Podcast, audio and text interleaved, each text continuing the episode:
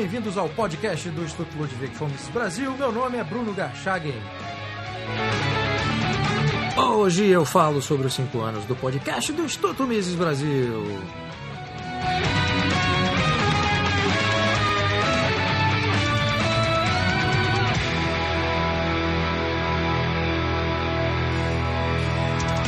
No final de 2011, numa conversa com o presidente do Instituto Mises Brasil, Hélio Beltrão, eu sugeri que o site tivesse mais um produto, além daqueles que já apresentavam né, aos leitores, que era um podcast. Esse produto, então, seria uma entrevista semanal tratando de temas da escola austríaca, mas de uma forma mais abrangente, tratando das ideias da liberdade como um todo. Porque naquele momento eu sabia que não havia muita gente que eu pudesse entrevistar tratando especificamente de escola austríaca de economia. Mas a ideia principal era essa. Então, naquele final de 2011, eu sugeri isso ao Hélio e ele, na hora, topou a ideia, comprou a ideia, mas ele fez exatamente essa pergunta: Bruno, tem tanta gente assim para entrevistar, quanto tempo esse podcast vai durar?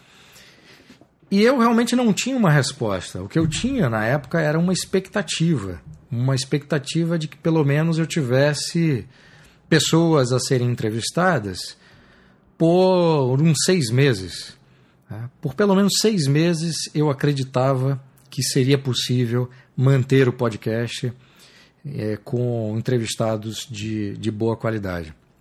O que aconteceu foi que o podcast, assim que entrou ao ar no site do Instituto Miss Brasil, ele ganhou uma dimensão, uma influência e um peso que eu não imaginava, justamente porque não havia qualquer outro produto que se igualasse ao podcast e não, portanto, não havia qualquer outra ferramenta de outros sites que que oferecesse o mesmo tipo de entrevista, o tipo de abordagem e conseguisse tirar dos entrevistados aquilo que, que os entrevistados tinham de melhor.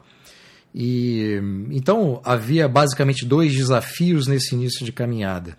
Era encontrar boas cabeças para que eu pudesse entrevistar e manter a qualidade do podcast. O primeiro podcast entrou no ar em janeiro de 2012 e eu estou contando essa história porque neste mês de janeiro de 2017 o podcast completa cinco anos de publicação ininterrupta, semanalmente. Antes, até recentemente, o podcast era publicado toda sexta-feira e desde o fim do ano passado o podcast passou a ser publicado toda segunda-feira. Então é uma alegria dividir com vocês a celebração dos cinco anos de podcast, porque eu realmente, naquele início, a dúvida que o Hélio tinha, que ele colocou nessa conversa, se haveria tanta gente para ser entrevistada, ela foi, essa dúvida foi sendo dissipada ao longo do primeiro ano de trabalho. E na, no final daquele primeiro ano, nós tivemos uma nova conversa e o Hélio novamente me perguntou se haveria gente né, para manter o podcast por um segundo ano sem repetir muito aqueles que eu já tinha entrevistado. E o podcast só foi crescendo a quantidade de pessoas interessadas nas ideias da escola austríaca ou fazendo, desenvolvendo algum tipo de trabalho envolvendo a escola austríaca de economia, ou em termos gerais, trabalhando na difusão, divulgação ou defesa das ideias da liberdade, só aumentou. E hoje em dia, para mim, é até difícil selecionar quem eu vou entrevistar para o podcast da semana, tantas são as ofertas que se apresentam. Né? Então, além de cinco anos de podcast, este podcast é o podcast número 250. E então foram 249 podcasts até então, com muitas entrevistas que eu me orgulho muito de, de ter de ter de tê-las feito né?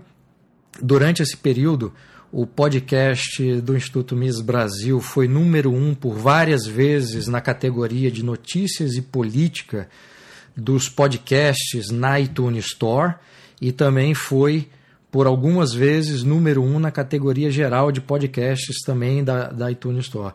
E desde a criação, né, desde janeiro de 2012, o podcast está sempre, né, de forma regular, entre os 15 a 20 podcasts mais ouvidos também na categoria de notícias e política, sendo que nós do podcast, né, o podcast concorre diretamente com muitos podcasts de notícias, como da própria CBN. Então, muitas vezes o podcast está em décimo lugar, sendo que são cinco podcasts na frente só da CBN distribuído nos seus programas, né, com audiência muito maior. Então, no fundo, quando o podcast está em décimo lugar e há cinco da CBN, na, cinco podcasts da CBN à frente, eu tendo a considerar que o podcast está ali entre os cinco primeiros colocados.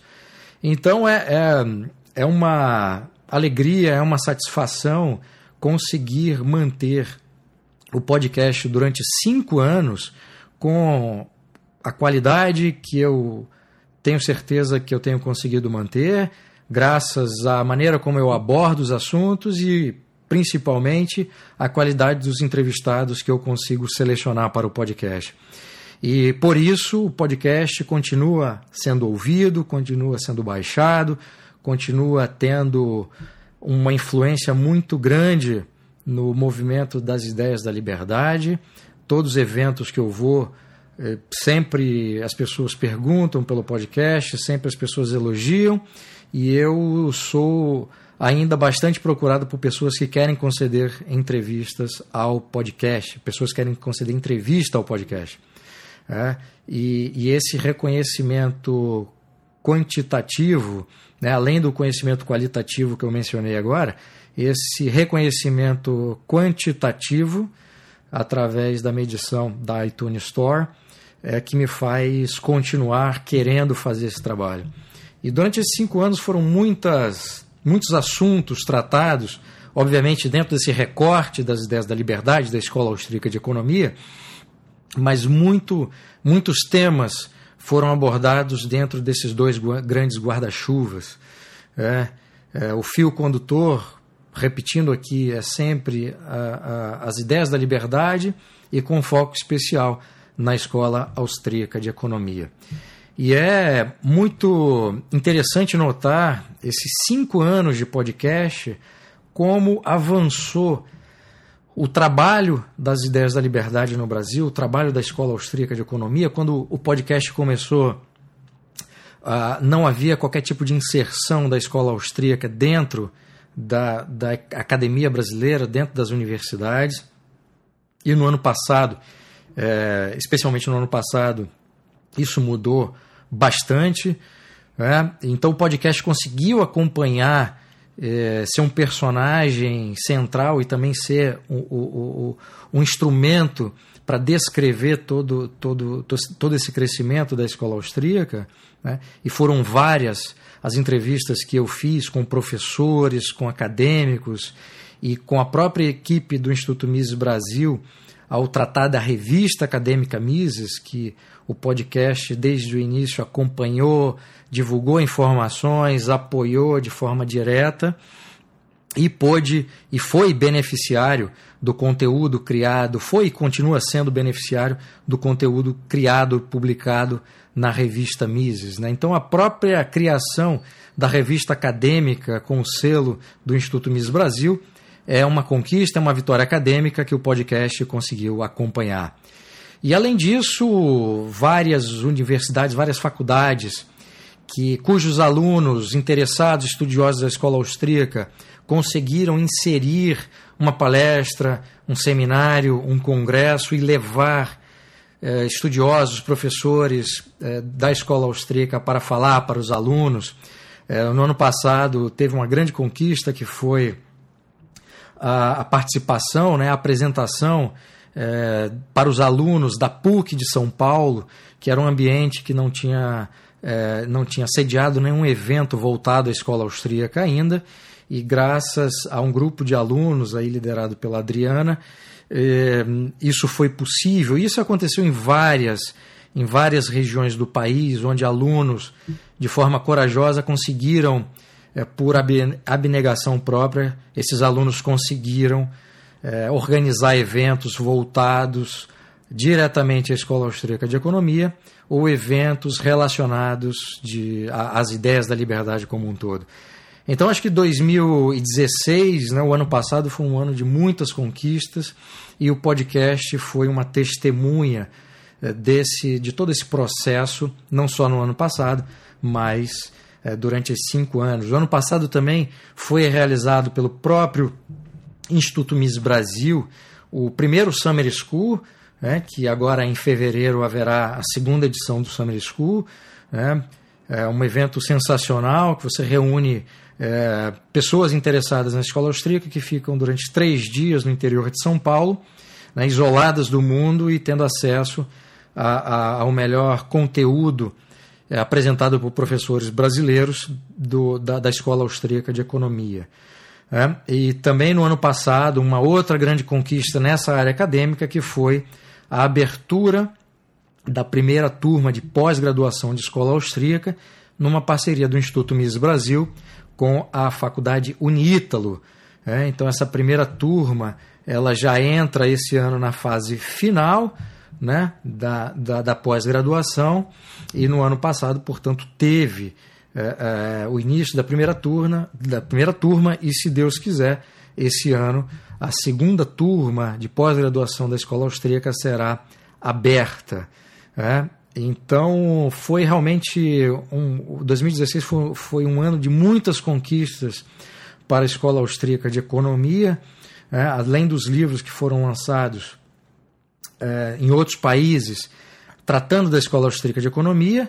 É, aqui no Brasil, o conteúdo que foi publicado pelo site do Instituto Mises Brasil e tantos outros, conteúdo este focado na escola austríaca de economia, foi um conteúdo é, não só abrangente, mas também um conteúdo de muita qualidade.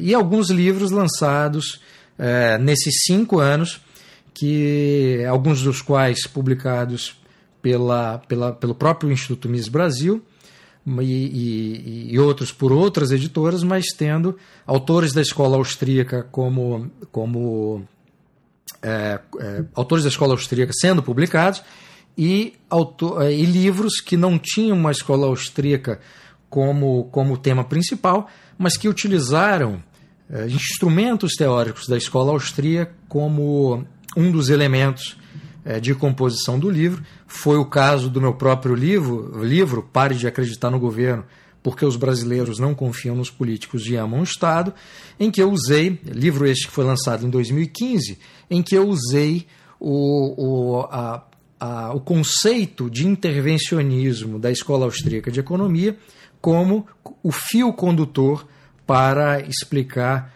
a, a, a, história, uma parte da história política brasileira e essa grande contradição expressa no subtítulo, no subtítulo do livro, é, porque nós brasileiros, ao mesmo tempo que não confiamos nos políticos, achamos que o Estado deve ser o grande protagonista, o grande agente do desenvolvimento social, político e econômico.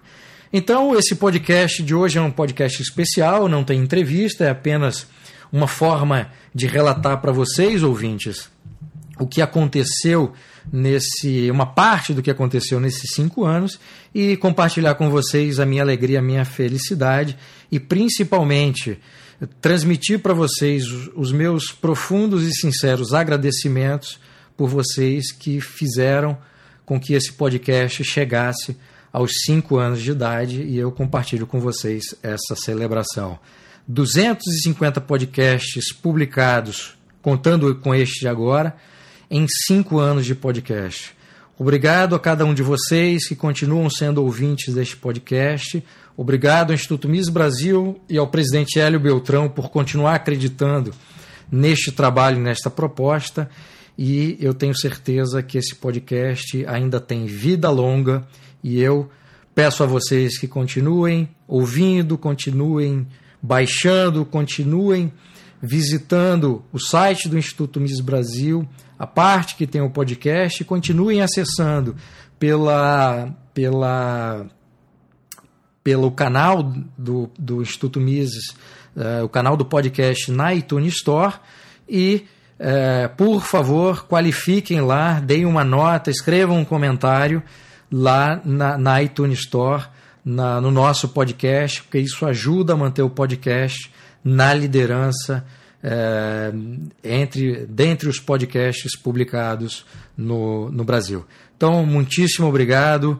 Vem aí um ano com bastante desafios, mas com uma grande oportunidade em virtude do momento político e econômico porque o Brasil passa para que o estudo, a divulgação e a consolidação das ideias da escola austríaca se torne uma realidade e possa ajudar o Brasil a ser um país mais próspero, mais rico e que eh, toda a parcela da população que hoje enfrenta sérias dificuldades financeiras possam ser beneficiadas pela, pela influência ou a partir da influência das ideias da escola austríaca no país. Muitíssimo obrigado. Encontro vocês ao longo do ano neste podcast. Tenham um excelente 2017.